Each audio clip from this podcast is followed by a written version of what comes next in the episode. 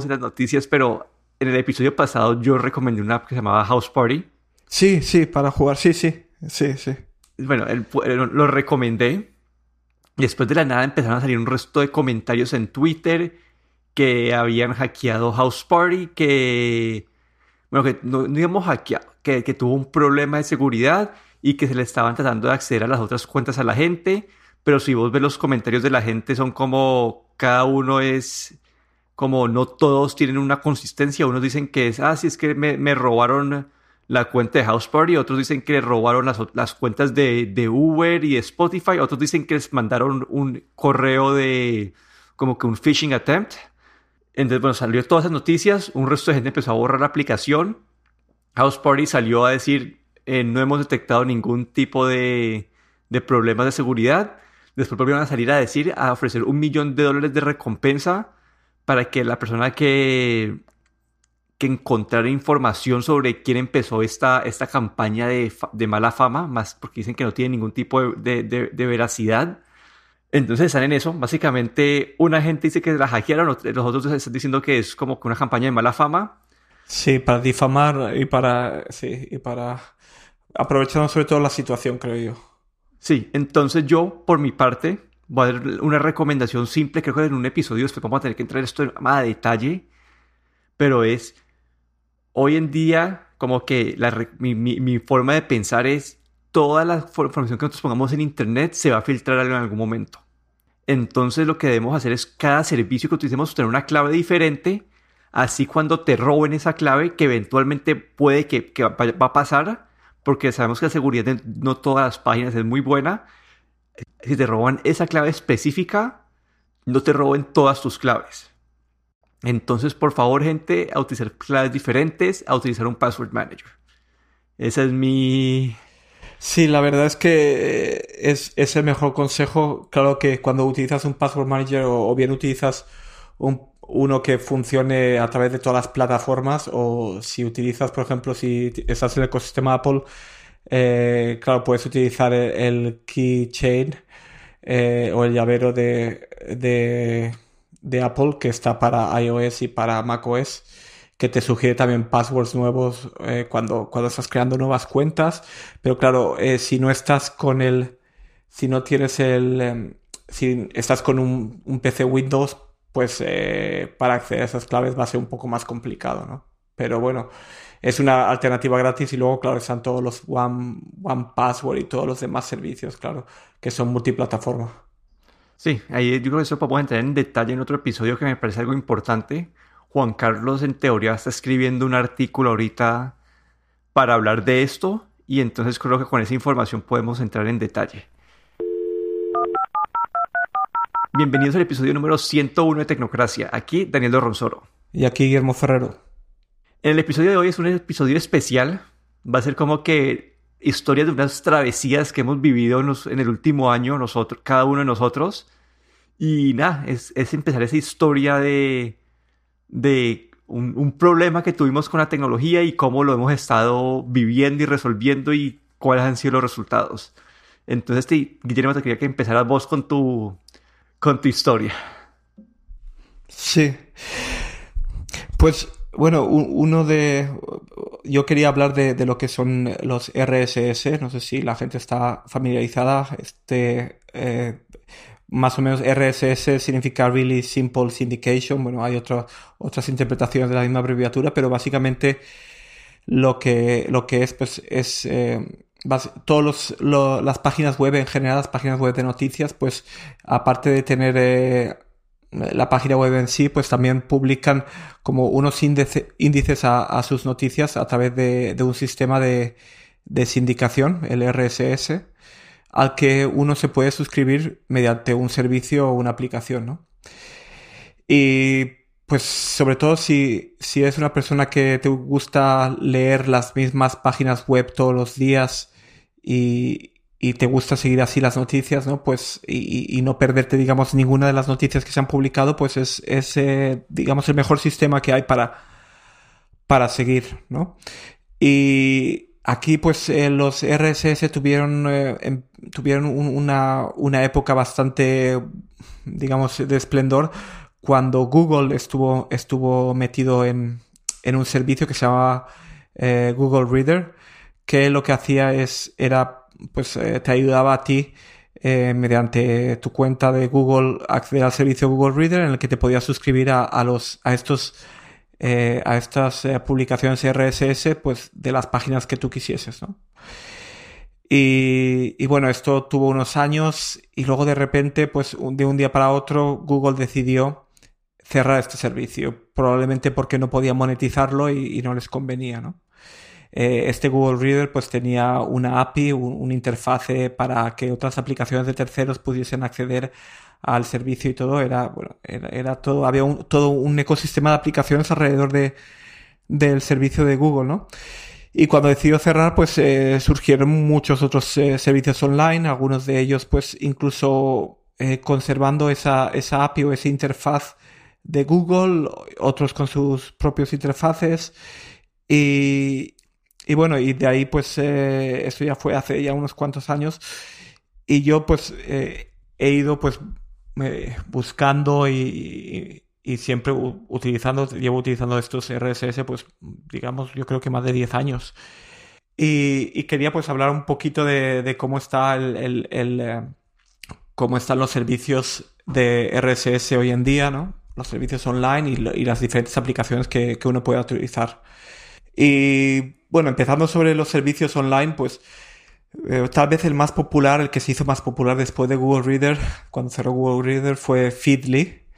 Eh, y se hizo también muy popular por ser gratuito también, ¿no? Tiene una versión gratuita y luego también tiene versiones de, de pago, de suscripción, ¿no? Que te dan, te dan te quitan anuncios, te dan eh, posibilidades de crear colecciones, de compartir esas colecciones con gente, por ejemplo, si, si utilizas los RSS eh, en tu trabajo, ¿no? Para seguir, seguir noticias de páginas web de algunos temas en concreto y cosas así.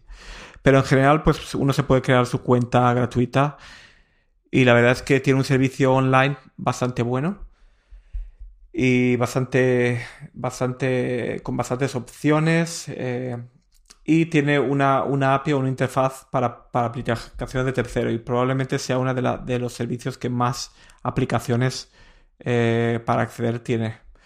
Luego también hay otro servicio también bastante bueno que se llama Fitbin, que es de pago, que empezó pues con un pago creo que era bastante bajo, eran como 5 dólares al mes, pero hoy en día sí que ya ha subido, creo que son 10 o 15 dólares al mes, ¿no? Es un poquito, un poquito caro, pero muy buena calidad. Del, también lo he probado. Tiene una versión de prueba durante un mes.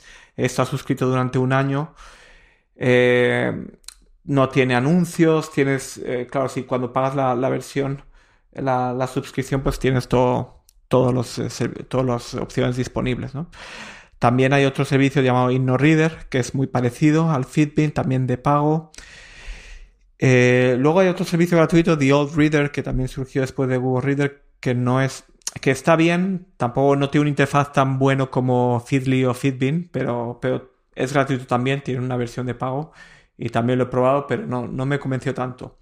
Y luego para los que son así más, eh, más gurús, digamos, o les gusta más montarse sus cosas, hay un, un, eh, un servicio, bueno, esto no es un servicio, sino que es eh, para montarte tu propio servidor, que se llama Tiny Tiny RSS, eh, que es eh, self-hosted, o tú lo puedes, lo puedes montar en tu propio servidor y, te permite, pues eso, crear tu propio servidor al que tú puedes acceder a través de una interfaz web o de, o de una aplicación y ahí tener todos tus, tus suscripciones a RSS privadas. Porque en todos los otros servicios que he hablado, pues claro, tú estás utilizando un servicio y ahí si es gratuito, eh, obviamente van a utilizar tu información y, a, lo, que estás suscrito, todas esas estadísticas y lo van a vender a terceros porque eso es su, digamos, su manera de, de obtener beneficios, ¿no? De darte este servicio gratuito. No hay nada, digamos, gratis, ¿no? Todo tiene su precio. Pero así, estos, a grandes rasgos, estos son los, los servicios online que uno puede tener, ya sea gratuito, de pago o, o bien montado en tu propio servidor. Yo podría recomendar eh, Feedly como, digamos, el mejor, es gratuito y, también tiene buenas opciones de pago. Y Fitbin también. Estos dos, eh, Feedly y Fitbin, para mí son, son los mejores. Y luego, eh, esto es en, en, lo que son servicios. Y luego, claro, en las aplicaciones que puedes utilizar, no solo el, el interfaz web de esos servicios, sino también puedes utilizar aplicaciones, ya bien sea en tu en tus iPhones, en tu Mac, en tu Android o en tu Windows, ¿no? Y, claro, el eh, Feedly, ese servicio gratuito, ha sido el que más se ha expandido, ¿no? Tiene, tiene bastantes, bastantes aplicaciones. Y Feedbin también es, eh, digamos, estos dos son los que más, más aplicaciones tienen. Y yo quería hacer unas recomendaciones de algunas aplicaciones, mm, tanto como iOS, macOS y para Windows, de algunos de, estos eh, de, aplicaciones que hacen estos servicios. Y primero quería mencionar una aplicación bastante especial porque esta aplicación no depende de ninguno de estos servicios, sino que lo que hace es utilizar tu cuenta de iCloud para, eh, para, almacenar eh, todas tus suscripciones. Este, esta aplicación se llama News Explorer y está tanto para iOS como para macOS. Es una aplicación eh, con una interfaz de usuario muy buena, muy cuidada, eh, muchas opciones.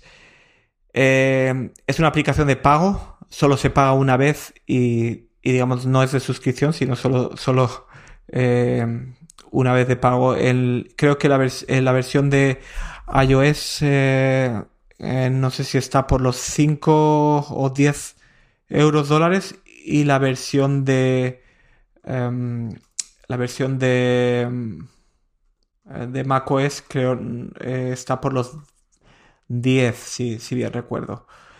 Y a ver, eh, ahora te digo exactamente el precio. Si es 5 dólares la versión de la versión de, de iOS, que es universal, es decir, que tiene para tanto para, para iPad como para, em, para iPhone, y la versión de Mac, que son 10 eh, dólares. La verdad es que eh, vale cada, cada dólar, cada euro que te gastas, lo vale. Y, es el que estoy utilizando actualmente. Eh, tiene una sincronización muy buena y todos tus dispositivos están sincronizados a la vez. lo que lees en uno se marca en otro, puedes añadir favoritos que se sincronizan también a través de, de, iCloud en todos tus dispositivos. Luego hay otra versión, eh, o otras aplicaciones ya que no utilizan el iCloud, sino que utilizan estos servicios que he mencionado antes. Y por ejemplo, Reader, la versión 4, es, es uno de los, de los más populares. Tiene, tiene soporte para Feed, Feedly, Feedbean, creo que también InnoReader, Tiny Tiny RSS. Bueno, tiene un montón de servicios. Lo, lo he estado probando también. Eh, también la aplicación de pago se paga una vez solo. Eh, tiene una aplicación universal para iOS, macOS y otra para Mac también. Tiene aplicación en Mac. Y la verdad es que eh, a mí no me llega a gustar tanto como News Explorer. Primero porque necesitas un servicio terceros. Como ya he dicho antes, pues eh, estás dando esa información a lo que estás suscrito, no a estos servicios. Y, luego no me gusta tanto la interfaz. Y luego mencionar así una mención especial a un a, una aplicación gratuita que es eh, de código abierto, que puedes, eh, el código está en, GitHub, puedes acceder. Y la verdad es que em, han lanzado la versión de macOS, estuvo en beta bastante tiempo, yo también estuve, estuve probando la beta y salió hace, hace digamos, más o menos un mes en la App Store. Y con la versión iOS, el, y tiene una versión de macOS también. Lo que pasa es que eh, en este momento eh, la versión de, de macOS tiene solo soporte online para, para el servicio de Fitbin, mientras que la aplicación de iOS tiene para Fitbin y para Fitly. Lo bueno es que es gratuita en todas las plataformas. Es muy buena, tiene una interfaz eh, que han hecho con, siguiendo todos los consejos de Apple impecable tanto en, Mac como en iOS, gratuita, no hay, no, hay ningún pago. Y la verdad es que si, si, empiezas y no quieres gastar dinero, te recomendaría 100% esta, esta aplicación, eh, Net, Net News Wire. Y, luego también eh, un par de menciones de aplicaciones que empezaron en iOS, eh, Firefeeds y Lire o Lire, eh, que también soportan un montón de servicios y que inicialmente, como he dicho, eran de iOS y luego cuando, cuando empezaron o cuando Mac permite, eh, cuando Apple eh, este verano pasado en el, WWDC pues anunció este soporte para poder portar fácilmente las aplicaciones de iOS a Mac, pues estas dos sacaron también su versión de Mac. ¿no? El Fire Feeds es, un servicio de suscripción, eh, se paga mensualmente, creo que ah, no recuerdo si era un dólar al, al mes, creo que es, y la versión de Mac es de pago, creo que son 30 dólares. Y Lire es, eh, es de un solo pago tanto en Mac como en iOS. Las dos están bastante bien. Eh, tal vez Lire tenga una interfaz un poco más, más cuidado. Firefeeds tiene un montón de opciones que te puedes, te lo puedes poner como tú quieras, ¿no? Es, tiene un pues te puedes customizar como quieras la aplicación, colores, fuentes, de todo. Y claro, y luego también en la parte de Windows, eh, también quería mencionar, para que no solo hablemos de Apple, y también en Android no tengo mucha experiencia, pero, pero la parte de Windows sí que eh, hay una aplicación muy buena, sobre todo si utilizas el servicio Feedly, que se llama FeedLab. ¿Vale? Esta aplicación yo la tengo, es de pago, de un solo pago. Yo la he utilizado eh, cuando utilizaba Feedly como, como mi servicio.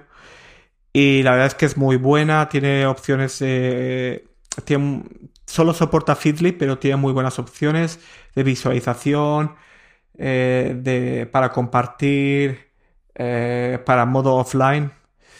Y luego también hay dos, dos, dos, dos, dos otras aplicaciones que también tienen soporte para Feedly, que es, una se llama NextGen y la otra se llama Newsflow. Y Ambas pueden utilizarse también como standalone sin ningún tipo de servicio y como o como o con sincronización con Feedly. Y la verdad es que de Windows yo recomendaría FeedLab. Pero ya te digo, si utilizas muchas plataformas, eh, servicio online, iOS, macOS, Windows y Android, el servicio Feedly en su versión gratuita es el más recomendado. Que con eso básicamente tienes interfaz web y todas las plataformas. Si quieres un servicio, si vives en el ecosistema Apple y quieres un servicio en el que no tengas que compartir o, que no sea un servicio eh, en el que esté dando toda esta información a, una compañía, pues te recomiendo News Explorer que utiliza el iCloud eh, como, método de sincronización y funciona muy bien. Y bueno, esto es eh, un resumen un poco de, lo que es los RSS y, de las, eh, posibilidades que, existen hoy en día. Sí, yo justo las últimas dos cosas que dijiste era lo que te iba a preguntar, como si alguien estaba en el ecosistema de Apple netamente, está recomendando News Explorer. Esos links los vamos a dejar en, las notas del episodio. Y en cuanto a alguien que esté como que en multiplataformas, recomendas Feedly. Y yo como que acá pues te iba a dar mis dos centavos, es que yo antes, como que antes de estos RSS, yo, yo como que todas las mañanas abría como que 40 links de las páginas que me gustaba leer. Y algunas veces me pasaba alguna noticia, no me enteraba de algo. Entonces Juan Carlos me recomendó usar Feedly. Empecé a utilizar Feedly. ¿Qué me gusta de Feedly? Que yo tengo la aplicación en, el iPad, tengo la aplicación en, el, en el celular. Y en el computador de... En los computadores lo abren en, navegador en Feedly. Pues la, la página web de ellos y así me mantengo entretenido. Escuché muchos comentarios buenos de NetNewsWire. Eh, lo quise probar, pero todavía como que la versión de Mac actual no tiene conexión a Feedly y la va a tener en la siguiente versión, entonces no, no, no entró en mi flujo de trabajo tan bien como pues pudiera haber sido. Entonces por ahora sí, por ahora yo sigo con Feedly algo que me pongo a preguntarme a mí ahí es qué pasa con la monetización de las páginas, ¿no? Porque muchas de estas páginas dependen de, de clics o que la gente vea los ads. Sí. Aquí lo que, lo que he visto, eh, dos, he visto en, en, en, RSS hay dos, digamos, dos opciones para monetizar que las páginas utilizan. Una de ellas es que algunos, algunos eh, el, el, RSS o este, este, esta suscripción a veces contiene todo el artículo y a veces solo contiene las primeras líneas del artículo, ¿no? Hay algunos de ellos que contiene también una propaganda que, que va, va, incluida en el, en, el, en el feed y los que no contienen todo el artículo, pues la idea es que tú hagas clic y vayas a la página web de ellos, ¿no? Y esa es, digamos, la manera de monetizar que, que tendrían las páginas web, ¿no? Eh, claro que existen métodos también, muchas de estas aplicaciones pues tienen un método para leer, leer eh, la página web sin tener que entrar a ella y sin tener que ver propaganda, ¿no? En ese aspecto pues digamos eh, la página web da este servicio sin esperar nada a cambio. Pero es un servicio que creo que está tan instaurado en, en aplicaciones y en muchos flujos de trabajo que se utilizan a nivel de empresas que no pueden, digamos, prescindir de ello. Que cualquier página buena de noticias necesita tener ese servicio de suscripción. Sí, y para algo, como nota, los podcasts funcionan exactamente de esta misma manera, ¿no? Como que los podcasts son, son básicamente es, cada entrada en un podcast genera como que una entrada en un RSS y las aplicaciones de podcast leen esta entrada y descargan el audio relacionado a eso. Entonces, entonces, algo para notar que, que cómo funciona el podcast y cómo funcionan todas estas páginas de noticias es, funciona exactamente de la misma manera. Incluso YouTube eh, puedes, eh, te puedes suscribir mediante RSS a tus suscripciones y puedes seguir pues todas tus suscripciones también de esta manera de RSS. Claro que normalmente tienes que hacer clic para entrar al vídeo en la página YouTube, pero también tiene este servicio de para poderte eh, suscribir a, a todas tus a todos los canales a los que estás suscritos mediante RSS. Sí, entonces no sé, para mí es algo súper recomendado. No sé, como que yo solamente tengo experiencia con Feedly y para mí es cambia la experiencia de leer noticias y no sé, sí. Entonces me gustaría, pues yo quiero probar, el, como te dije, quiero probar el NetNewsWire cuando esté con una versión más nueva y quiero probar el, bueno, no, el News Explorer no entraría en mi flujo de, eh, de flujo de, trabajo o mis procesos porque yo leo en Windows también, pero quiero probar más por la interfaz, quiero probar cómo es, cómo es la interfaz. Sí, la verdad es que yo estoy esperando a que NetNewsWire saque su versión de Mac. Creo que va a ser la 5.1, que dicen que va a ser eh, para el, segundo cuarto de este año, es decir, eh, a más tardar supongo que junio, en la que van a incluir también eh, Feedly, el soporte para Feedly. Y aquí tendríamos pues ya, digamos, un servicio que estaría para todas las plataformas, incluido web, ¿no? Digamos, sería el servicio ideal. Pero bueno, yo también tenía una historia. Es un poco... Una historia de, de problemas pero hace casi un año en, el podcast nosotros hicimos el cubrimiento de WWDC 2019 y en ese momento Apple anunció Swift UI. Era una nueva forma de programación que te daba una, te daba como que un output o una ventana en la que podías estar viendo todo lo que estabas, como que la, la traducción visual de lo que estabas programando. Entonces yo como dije, uy, esto como que yo nunca había programado en Swift, dije, voy a probar esto, este, esto va a cambiar mi vida. Entonces ese mismo junio me bajé la versión beta de macOS, me bajé el, Xcode, empecé. Empecé a leer los tutoriales, a seguir todo. Y ahí, ahí, ahí, empezaron los problemas. Como e, era algo tan nuevo y tan, era algo tan nuevo que cada, que un mes después los, las mismas, los mismos ejemplos que Apple estaba dando no funcionaban. Y entonces como que, no sé, como que era, pues, yo seguía el ejemplo, lo trataba de poner, hacía como que copy-paste del ejemplo en el Xcode y un momento me funcionaba y como que a las dos semanas ya dejaba de funcionar porque era algo que estaba evolucionando muy rápido. Entonces yo, este, yo como que yo tenía una aplicación de, de fútbol, de predicciones de partidos de fútbol y mi objetivo era traducir esta aplicación o, crear una aplicación nativa en iOS. Y empecé con este Swift UI porque Apple lo vendió como la forma como de programar para todo el mundo, que todo el mundo pueda aprender. Entonces eso fue junio y volví a probar como que en julio, en agosto y todavía los ejemplos, que, los mismos ejemplos que daba Apple en su página no funcionaban.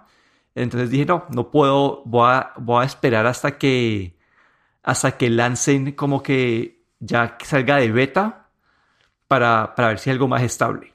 Entonces en noviembre volví a empezar a tratar. Y SwiftUI aquí es donde ahí tengo sentimientos encontrados.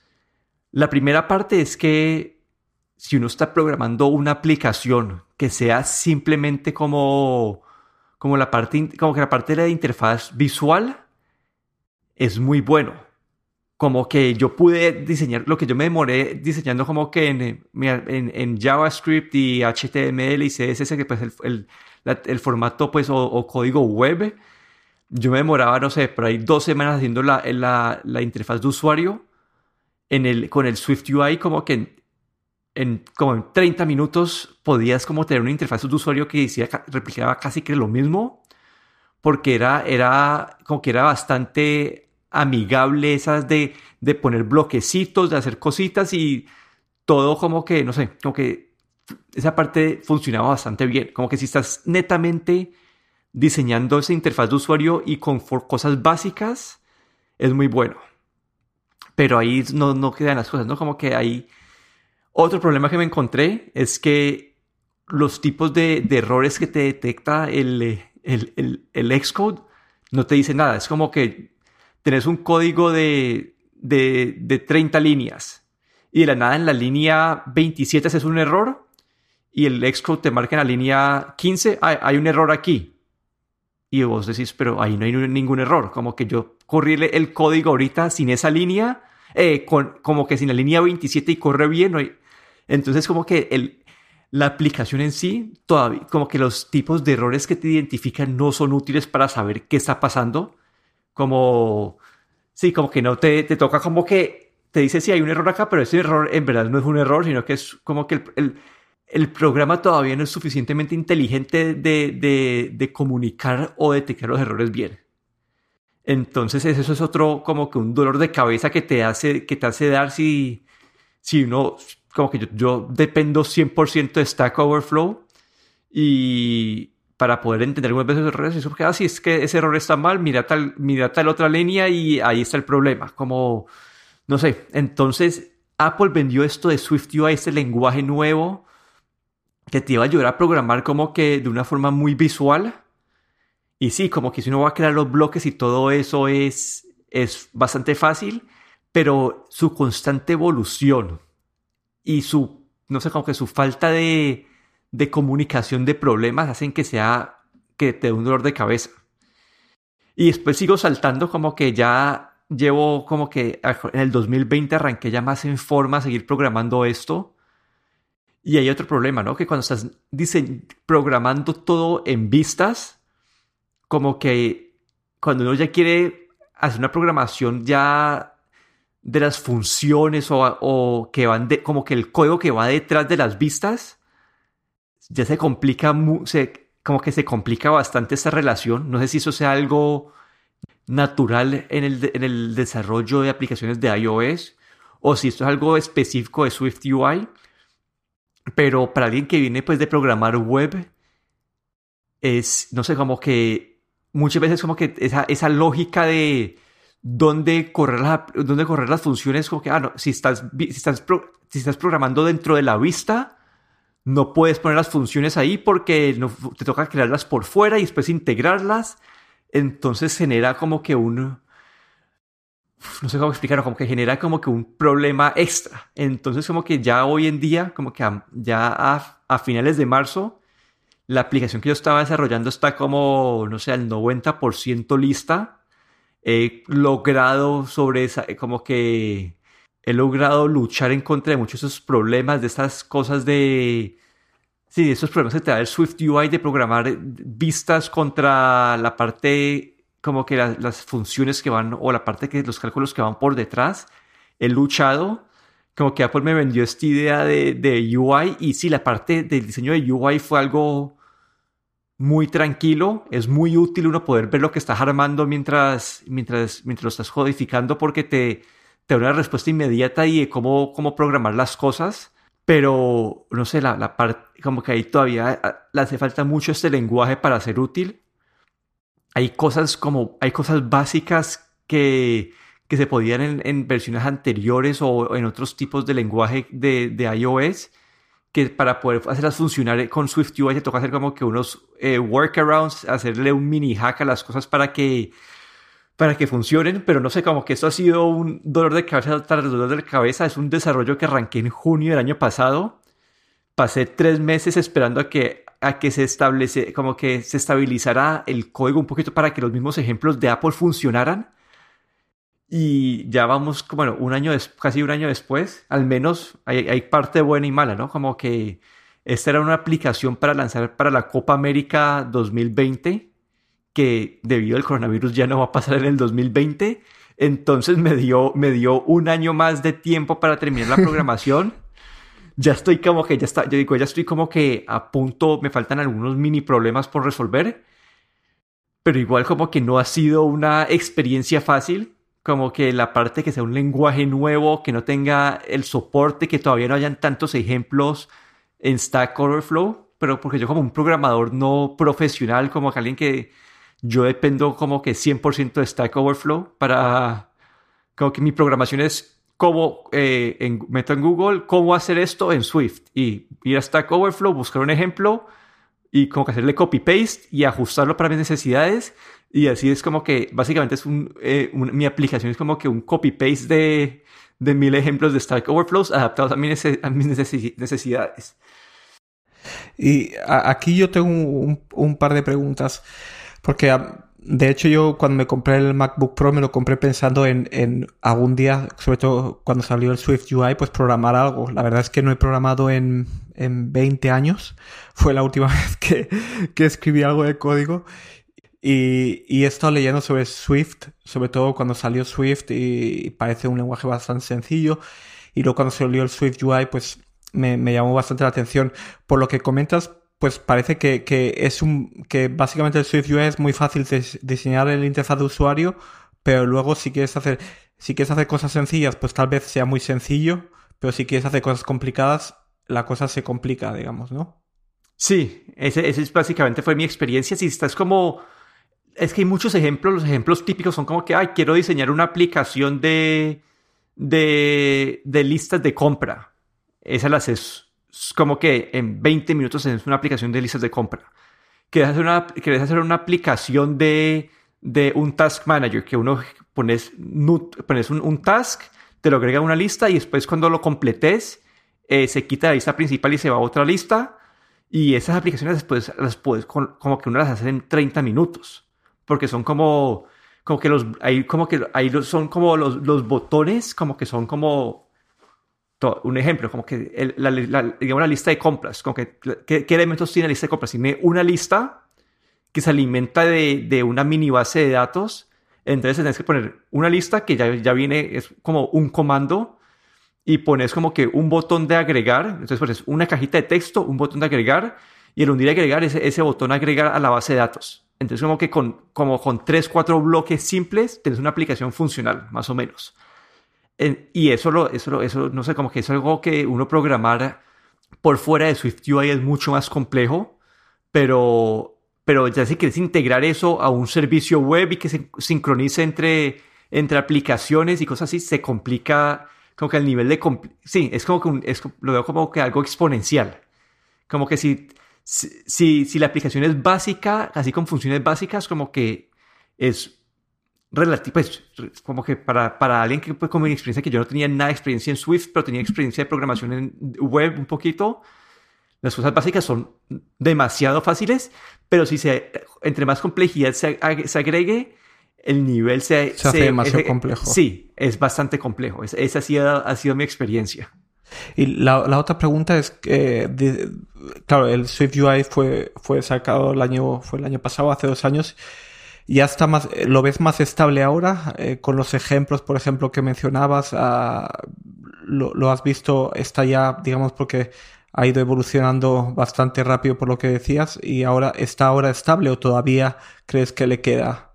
Yo creo que todavía le queda porque hay como hay, hay funciones básicas que todavía no puede hacer Entonces yo creo que eso todavía, y ahorita con el WWDC nuevo que viene, yo creo que pueden haber cambios grandes, pero en este momento está en un lugar donde ya hay, ya llevamos, hay, desde, no sé, desde junio del año pasado hasta ahorita, ya hay como eh, seis, hay como diez meses de, de, de preguntas de Stack Overflow. Ya las, los ejemplos que da Apple ya están estables y ya funcionan, ya los puedes correr. Entonces ya hay como una base más sólida Igual yo creo que van a seguir haciendo modificaciones y agregar funciones nuevas porque al final como para, para meter desarrolladores nuevos al mundo Apple, siento que es, es algo muy útil. Y una, última pregunta. Eh, para, para, publicar o para crear una aplicación, eh, ¿tienes que...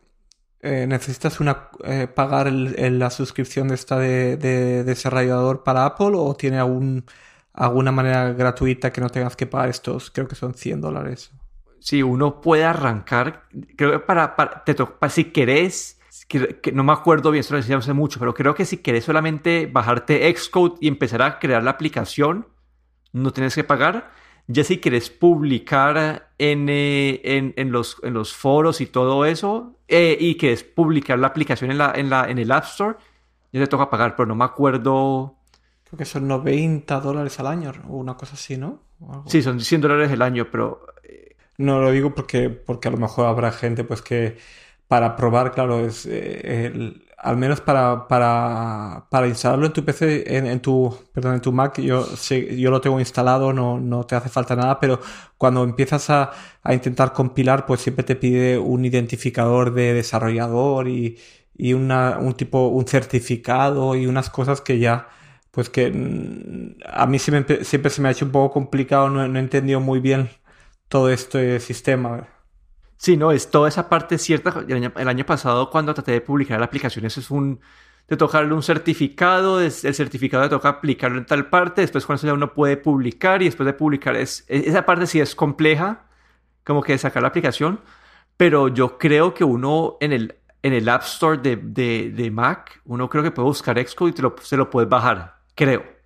Sí, sí, eso, eso sí que lo he hecho, sí. Sí, entonces ya, y ya cuando uno puede programar todo, ya si quieres llegar al punto de, de, de publicarlo en el App Store, así sea para, para un beta en el test flight, ya ahí te toca tener, eh, pagar los 100 dólares y... La cuenta. Y tener la cuenta. Pero, pero uno siempre puede arrancar y para la gente que quiera aprender, como que hay eh, Swift Playgrounds como que arranca desde nivel cero. Es una cosa que uno puede, creo que ya, creo que ya salió para, para Mac, pero está, sí, sí, salió, sí.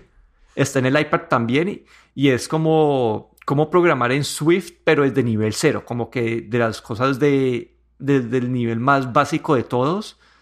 Perfecto, me parece que es muy bueno para niños, que tiene, tienes un muñequito y es como cómo, cómo hacer para que el muñequito se mueva para adelante, para atrás, para los lados cómo hacer loops para, para que el muñeco haga la misma vuelta 20 veces, cosas así que te a, a, mostrar la lógica de programación y todo eso. Entonces, para los que tengan hijos y quieran enseñarle a programar y tengan un iPad con un teclado, eso me parece... Y ni siquiera, creo que ni siquiera necesitas un teclado, pero igual para los que tengan un iPad, me parece como que una, una aplicación buena para tener. Pues nada, a ver si, si nos animamos a publicar y esperamos también tu aplicación. Sí, vamos a ver cuando... la semana pasada me encontré con un problema que, que, que traté como por 10 horas de encontrar solución, no le he encontrado solución, entonces estuve un poco, no deprimido, pero como que... Frustrado.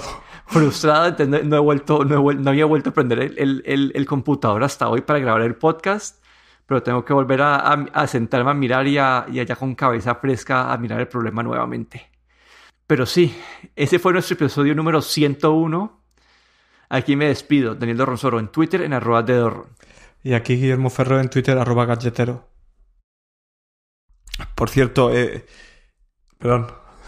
No, no, eh, vendí el, esta semana el teclado de, del iPad. Sí. Estuve, estaba pensando realmente, me hace, el, nuevo es bastante caro. Aquí vale, aquí va a valer el pequeño 300, creo que son 320 o 325, 329 euros.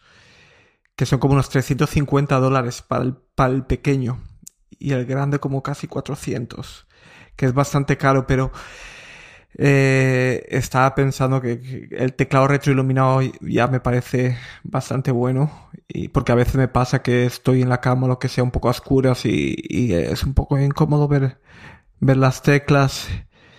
Aunque bueno, tecleo con toda la mano, pero a veces es útil también tener un poco de luz y, y lo del, lo del trackpad, pues estoy pensando y dije, bueno, voy a arriesgarme porque además cuando salga en mayo van a estar vendiendo un montón de, de teclados, creo yo, por internet. Pues la gente que se lo que ha comprado a vender su teclado antiguo y dije, pues mejor adelantarse un poco. Así es que ahora estoy sin teclado y esperando a ver cuándo sale nuevo. Sí, yo, yo, yo todavía tengo, pues lo que hablamos de esa vez fue que tengo todavía las dudas de, de, bueno, uno es como que qué tan estable es y la segunda es, la segunda es la que discutimos es cómo es el modo, si yo quiero poner un modo tablet, cómo es. Yo estado mirando el, el, los, lo que tienen ahí en la página web, tienen un modelo 3D y claro, yo me imagino el modo tablet eh, o bien lo coges y, lo puedes abrir como creo que son máximo 120 o 130 grados eh, y te pones el teclado, digamos, a, a, un lado con un ángulo. No lo puedes girar detrás. Creo que por, por, por, el mecanismo que tiene, que estuve mirando, pues no se puede girar completamente. Pero lo puedes tener como, digamos, como cuando abres un libro que no lo abres completamente, ¿vale? Que lo abres, lo abres como con cierto ángulo. Pues así puedes utilizar el modo tablet. Otra cosa que me llamó la atención viendo el modelo en 3D que parece que es un poquillo más grueso, no solo la parte del teclado, sino la parte que donde está, donde va pegado el iPad también es un poco más grueso. Que supongo que lo hará como el doble grueso, pero y tampoco sabemos nada del peso, pero bueno, hace un poco riesgo. A ver, a ver, a ver, a lo mejor no sé, no sé a qué me arrepiento y me vuelvo a comprar el mismo teclado, pero bueno, me he arriesgado un poco. Sí, ahí, ahí yo también he estado pensando como si fuera a cambiar mi teclado, pues yo tengo la versión vieja igual, como que me toca, yo estaría más limitado en las opciones, pero digamos, el bridge me parece también una opción interesante, pero no sé si el, el, el, el trackpad de bridge tiene todas las funciones que tiene el de, el de Apple. Sí, eso es lo que he escuchado, que no, al menos por ahora no, no, tenía, no tenía todas las funciones. No saben si más adelante, pero... Sí, por ahora creo que toca esperar. Como que ahí yo vi que para el 10.5 Logitech eh, sacó uno. Básicamente sacó mi mismo, el mismo teclado que tengo yo en este momento, pero sacó con el, con el, con el, con el trackpad. Entonces como que está, sí, como que he tenido curiosidad de, de cambiarlo para, para ver cómo cambiaría mi flujo de trabajo eso en el iPad, más como por probarlo, porque yo pues no sé si viste el video que puse. Sí, sí, sí. Pero en, en, ese video lo que yo estaba, como que saqué un mouse para tratar de probarlo, pero un mouse no es lo mismo que, especialmente un mouse que no tiene todas las funciones, entonces no es exactamente lo mismo que el trackpad, pero igual, igual la experiencia cambia bastante, como que hace, no sé.